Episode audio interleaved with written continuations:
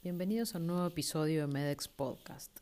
En esta oportunidad comentaremos el artículo Tejido adiposo visceral en mujeres con insuficiencia cardíaca y fracción de eyección preservada.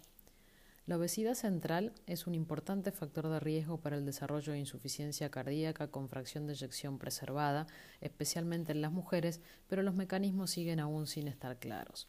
Los autores buscaron testear la hipótesis de que las diferencias específicas según el género en el contenido de tejido adiposo visceral se relacionarían de forma diferencial con la gravedad hemodinámica de la insuficiencia cardíaca con fracción de eyección preservada en mujeres y en hombres. Para ello, realizaron una tomografía computada abdominal y una prueba de ejercicio hemodinámica invasiva en 105 sujetos con insuficiencia cardíaca con fracción de eyección preservada, de los cuales 63 fueron mujeres, y 105 controles emparejados tanto por edad, género e índice de masa corporal. El área de tejido adiposo visceral fue cuantificada mediante tomografía computada.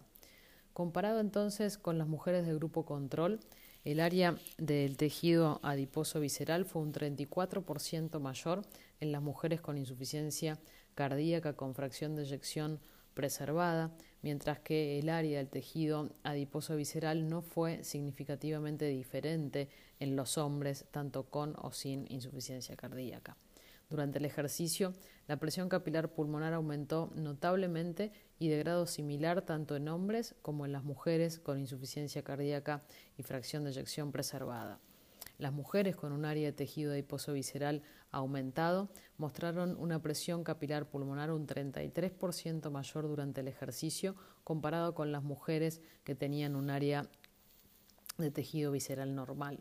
Y esta diferencia fue estadísticamente significativa, mientras que la diferencia de presión capilar pulmonar durante el ejercicio fue similar en los hombres con o sin exceso de tejido adiposo visceral.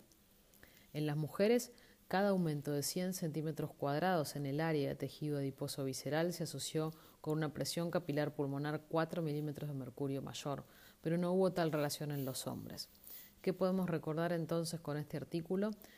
Primer lugar, que estos datos sugieren que la acumulación de un exceso de tejido adiposo visceral desempeña un papel distinto e importante en la fisiopatología de la insuficiencia cardíaca con fracción de eyección preservada, preferentemente en las mujeres de manera tal que es necesario continuar investigando para comprender mejor los mecanismos y las implicancias del tratamiento de la grasa visceral en la insuficiencia cardíaca con fracción de eyección preservada.